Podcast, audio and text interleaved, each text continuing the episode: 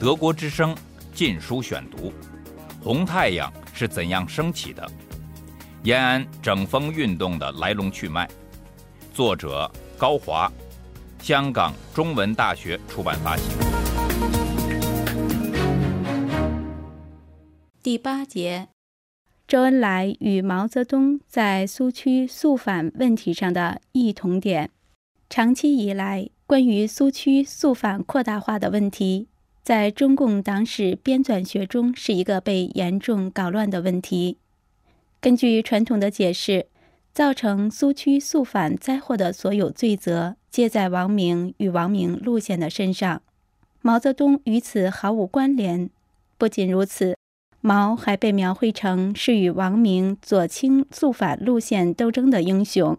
然而历史的真实却与此相反。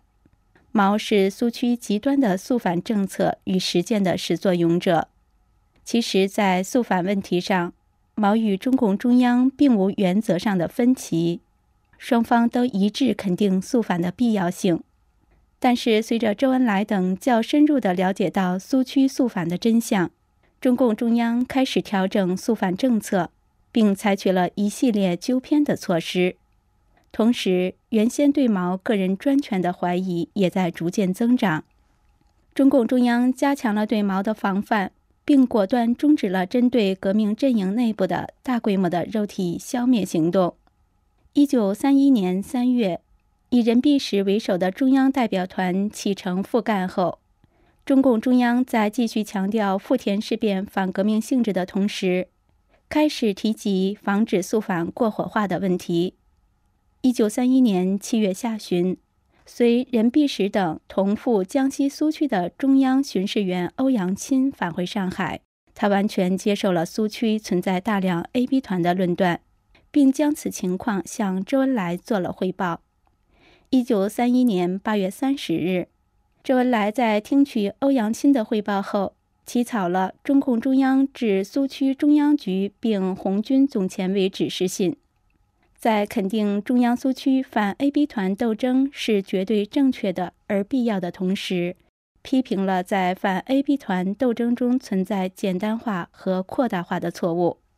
强调不是每一个地主残余或富农分子便一定是 A、B 团。不是每一个党的错误路线的执行者和拥护者，每一个落后的农民，每一个犯有错误倾向或行动的党员或群众，便一定是 A、B 团。周恩来起草的这封信在延安整风运动期间被略去“周”的名字，作为王明路线的代表作，受到严厉批判，直至八十年代中期仍被指责。周恩来的这封信之所以使毛泽东不能忘怀，盖因为这封信对中央苏区第一次党代表大会即赣南会议起到重要的指导作用。任弼时等依据这封指示信中有关纠正富农路线的精神，开始了对毛的不指名批评。任弼时作为中央代表团团长，在赣南会议上传达了周恩来指示信的精神。但因任弼时已深深地卷入到肃 A、B 团运动，因此赣南会议把重点放在检讨土地政策方面，而没有深入检讨肃反工作。虽然在赣南会议的政治决议案和1931年12月5日苏区中央局致各级党组织的指示信中，都传达了中共中央对苏区肃反扩大化的批评。并且提出了坚决的反对极有害的、极错误的肃反中心论的口号，但中央苏区的乱打乱杀并没有得到有效的遏制。中央苏区大规模的肃 A、B 团运动是在1931年底周恩来进入江西苏区后才真正得以停止。由于苏区肃反与中共中央的反右倾路线及与苏区领导层内部的斗争有着千丝万缕的联系，周恩来不得不采取较为缜密的措施，一方面避免与毛泽东发生直接的对抗，另一方面大大加强了苏区中央局的权威，才将中央苏区从肃反大恐怖中解脱出来。周恩来具体了解肃反所造成的惨祸，是他在一九三一年十二月中旬从闽西进入到赣南的途中。此时，闽西正在轰轰烈烈地开展一场与赣南肃 AB 团平行的肃反运动——肃社民党。这场斗争的残酷性及对闽西苏区造成的巨大破坏，促使周恩来采取紧急措施，对苏区肃反进行急刹车。发生在闽西的肃社会民主党事件起始于1931年初，到了三月，迅速走向高潮。在运动规模、肃反手段及残酷程度方面，都与赣南的肃 AB 团难分伯仲。在近一年的时间里，大批红军干部、地方领导人及普通士兵、群众被扣之以涉党分子的罪名被镇压，遇害者总数达到六千三百五十二人。由此引发了闽西苏维埃政府财政部长傅伯翠脱离共产党。拥兵自首的事件，并造成与富田事变类同的1931年5月27日的坑口事变。经这次肃反，闽西苏区元气大伤，党员人数由原先的8000人减至5000人。对于闽西的肃社民党事件，中共中央、中央军委书记周恩来、中央代表邓发、闽西地方领导人张鼎丞。和中央代表团成员任弼时各有其不同的责任。受到共产国际反右倾路线影响，中共中央对待闽西肃社民党的态度和对肃 AB 团完全一样，先期全力支持。到了1931年8月后，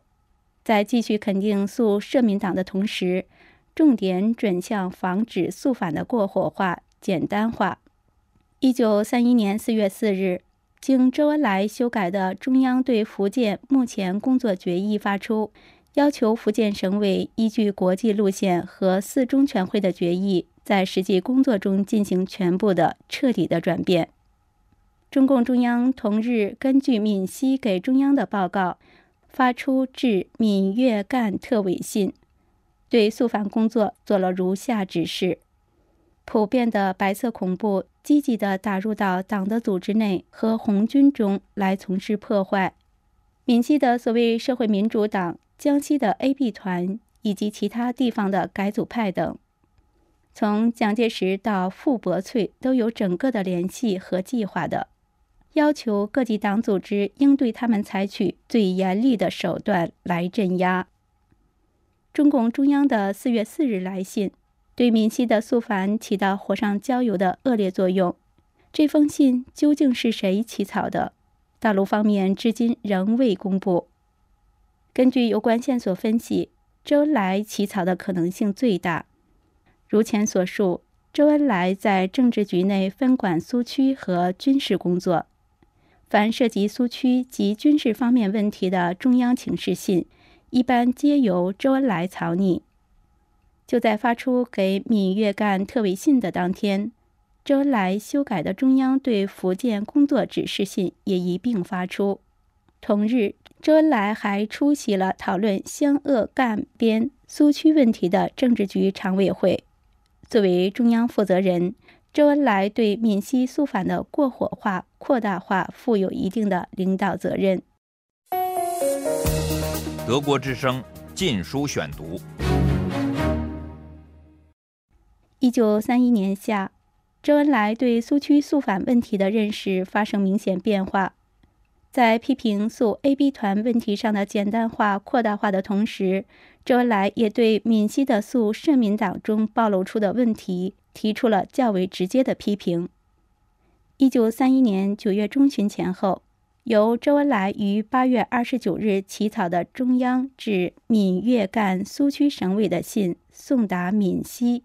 这封信既肯定了社民党在闽西和其他地方是存在的，又对闽西肃反提出了一系列的疑问：社党分子既然能广泛地深入到我们的党团和红军中去，经迭次破获和逮捕以后，仍然时常发现他们在我们组织中活动，为什么一部分被欺骗的群众抱着观望的态度，不能自动的自首？甚至害怕加入共产党，这些问题非常值得我们注意。从你们一系列文件中找不到这些问题的最圆满的回答。周恩来在肃反问题上的这种新态度，为他在抵达苏区后对恶性肃反进行紧急纠偏提供了必要的思想基础。然而，在当时，具有像周恩来这样有灵活眼光的苏区领导人少之又少。闽粤赣党的最高负责人邓发就缺少周恩来的学养和眼光。他在主持闽西肃反时的狂热态度，直接酿成了闽西肃反惨祸。一九三零年十二月，受六届三中全会后的中共中央的派遣，新增选的中央委员邓发到达闽西的龙岩，担任新成立的中共闽粤赣特委书记。从隶属关系上，邓发应直接受苏区中央局领导。但由于当时闽西与赣南尚未打通，邓发实际上享有工作中的高度自主权。邓发抵闽西后，即和当地干部邓子恢、张景成、林一珠、罗寿春等组成了新的党与苏维埃领导机构，全面负责起闽西苏区的工作。